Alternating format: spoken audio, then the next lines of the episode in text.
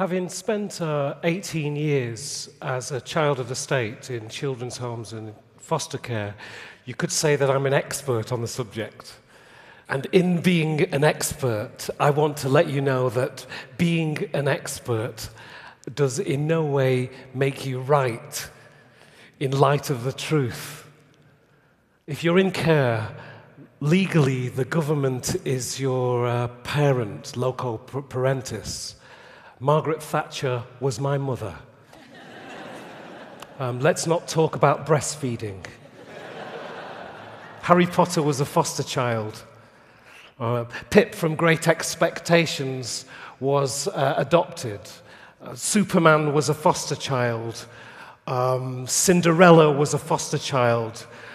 Uh, Lisbeth Salander, the girl with the dragon tattoo, was fostered and institutionalized. Batman was orphaned.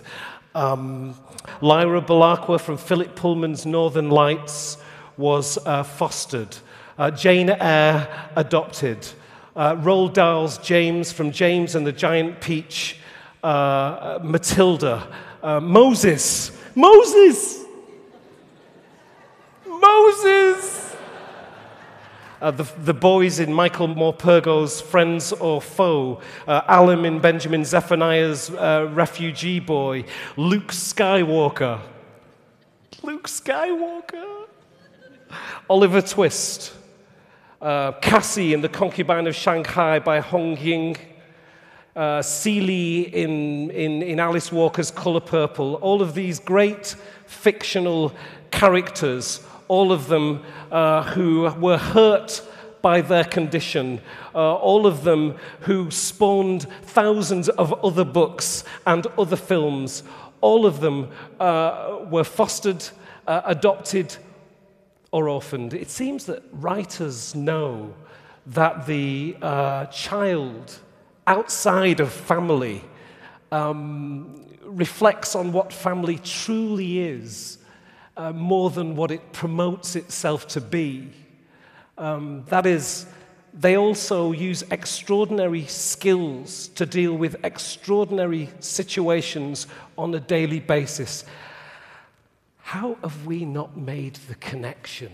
And why have we not made the connection between, how has that happened between these incredible characters of popular culture and religions and the fostered, adopted, or orphaned child in our midst. It's not our pity that they need, it's our respect. I know uh, famous musicians, I know uh, Uh, uh, actors and film stars and millionaires and novelists and top lawyers and television executives and magazine editors and national journalists and dustbin men and hairdressers, all who were looked after children, fostered, adopted, or orphaned. And many of them grow into their adult lives in fear of speaking of their background as if it may somehow weaken their standing in the foreground, as if it were somehow kryptonite, as if it were a, a time bomb strapped on the inside. Children in care who've had a life in care deserve the right to own and live the memory of their own childhood. It is that simple. My own mother, and I should say this here, she came to this country in, uh, in the late 60s and she. Uh, she was, you know, she found herself pregnant, as women did in the late 60s, you know what I mean? They found themselves pregnant. And um, uh, she sort of, she had no idea of the context in which she'd landed.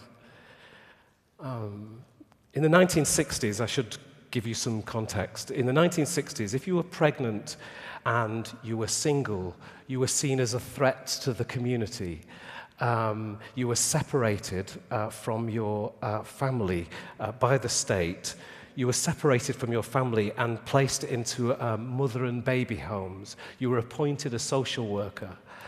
Uh, the adoptive parents were lined up. It was the primary purpose of the social worker, the aim to get the woman at her most vulnerable time in her entire life to sign the adoption papers. Uh, so the adoption papers were signed. The mother and babies' homes were often run by nuns. Um, The adoption papers were signed, uh, the, the, the child was given to the adoptive parents, and the mother shipped back to her community to say that she'd been on a little break. Uh, a little break. Um, a little break. The first secret of shame for a woman for being a woman, a little break. um, the adoption process took like a matter of months. Uh, so it was a closed shop, you know, seal deal. An industrious, uh, utilitarian solution. Government, the farmer, um, the, the adopting parents, the consumer, the mother, the earth, and the child, the crop. Um, it's, it's kind of easy to patronize the past, to forego our responsibilities in the present. Um, what happened then is a direct reflection of what is happening now. Everybody believed themselves to be doing the right thing by God and by the state for the big society, fast tracking adoption. Um, so anyway, she comes here, 1967.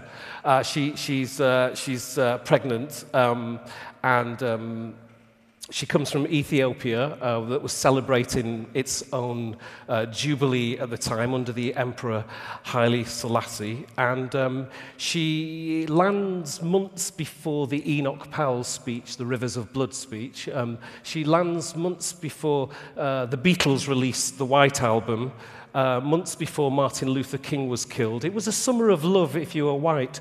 If you were black, it was a summer of hate. So she goes from uh, Oxford, uh, uh, she's sent to the north of England to a mother and baby home and appointed a social worker. Um, she, it's her plan. You know, I have to say this in the house. It's her plan to have me fostered for a short period of time while she studies. Um, but the social worker, he had um, a different agenda.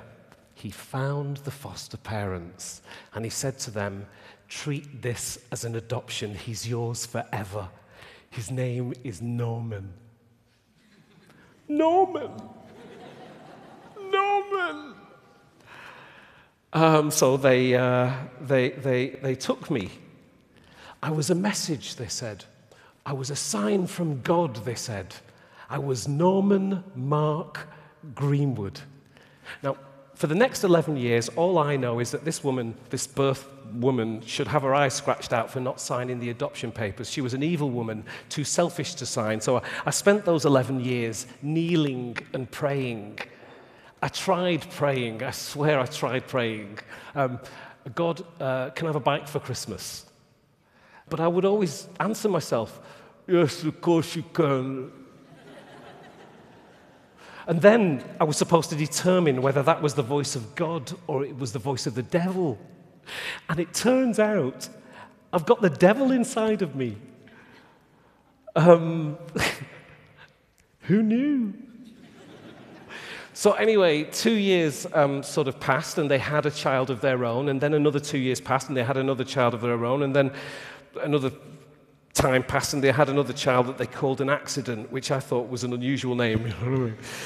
uh, and uh, I was on the cusp of sort of adolescence. Um, so I was starting to take biscuits from the tin without, uh, you know, without asking. I was starting to stay out a little bit late, etc., etc. Um, now, in their religiosity, in their naivety, my mum and dad, which I believe them to be forever, as they said they were, um, my mum and dad um, conceived that um, that I had the devil inside of me. Um, I, what, I should say this here because this is how they engineered my leaving.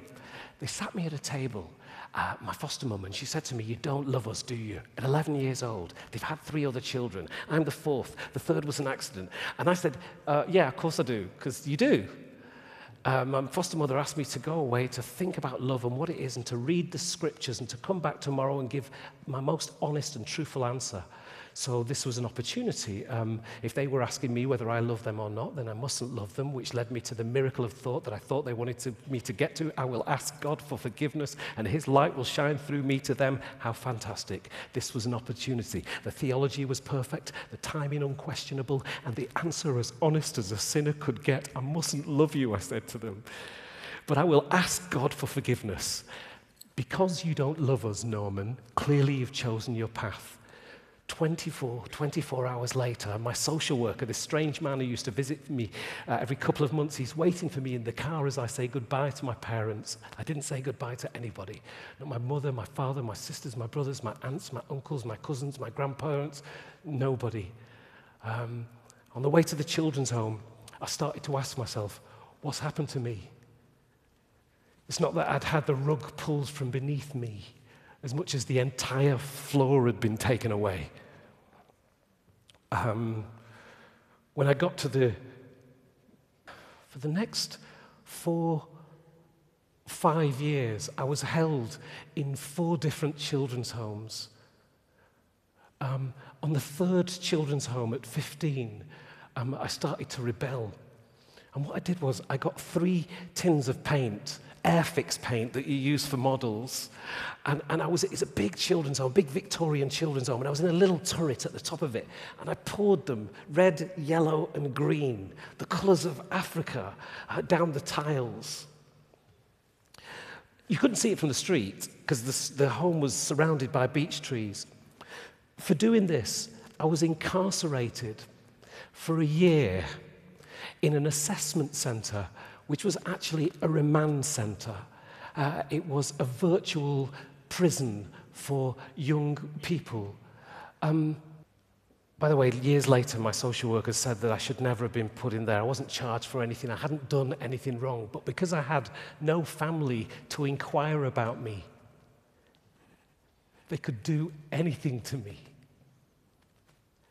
I'm 17 years old, and uh, They had a padded cell.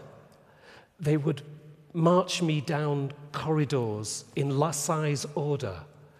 They, uh, I was put in a dormitory with a confirmed Nazi sympathizer. All of the staff were ex police, interesting, and ex probation officers. The man who ran it was an ex army officer. Every time I had a visit by a person who I did not know who would feed me grapes once every three months, I was strip searched. That home was full of young boys who were on remand for things like murder. Um, and this was the preparation that I was being given after 17 years as a child of the state. I have to tell this story I have to tell it because there was no one to put two and two together. I slowly became aware that I knew nobody that knew me for longer than a year. See, that's what family does. It gives you reference points. I'm not defining a good family from a bad family. I'm just saying that you know when your birthday is by virtue of the fact that somebody tells you when your birthday is a mother, a father, a sister, a brother, an aunt, an uncle, a cousin, a grandparent. It matters to someone, and therefore it matters to you. Understand? Uh, I was 14 years old, tattooing myself into myself, and I wasn't touched either, physically touched. I'm reporting back.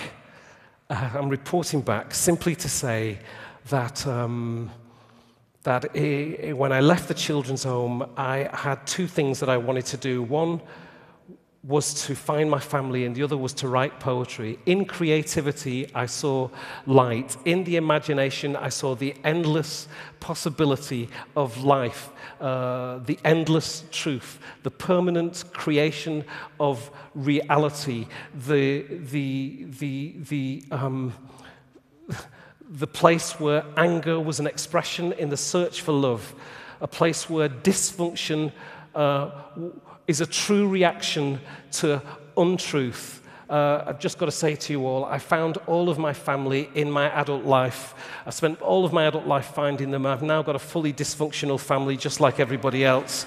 Um, but I'm reporting back to you to say quite simply that you can define how strong a democracy is by how its government uh, treats its child. I don't mean children, I mean the child of the state. Thanks very much. It's been an honor.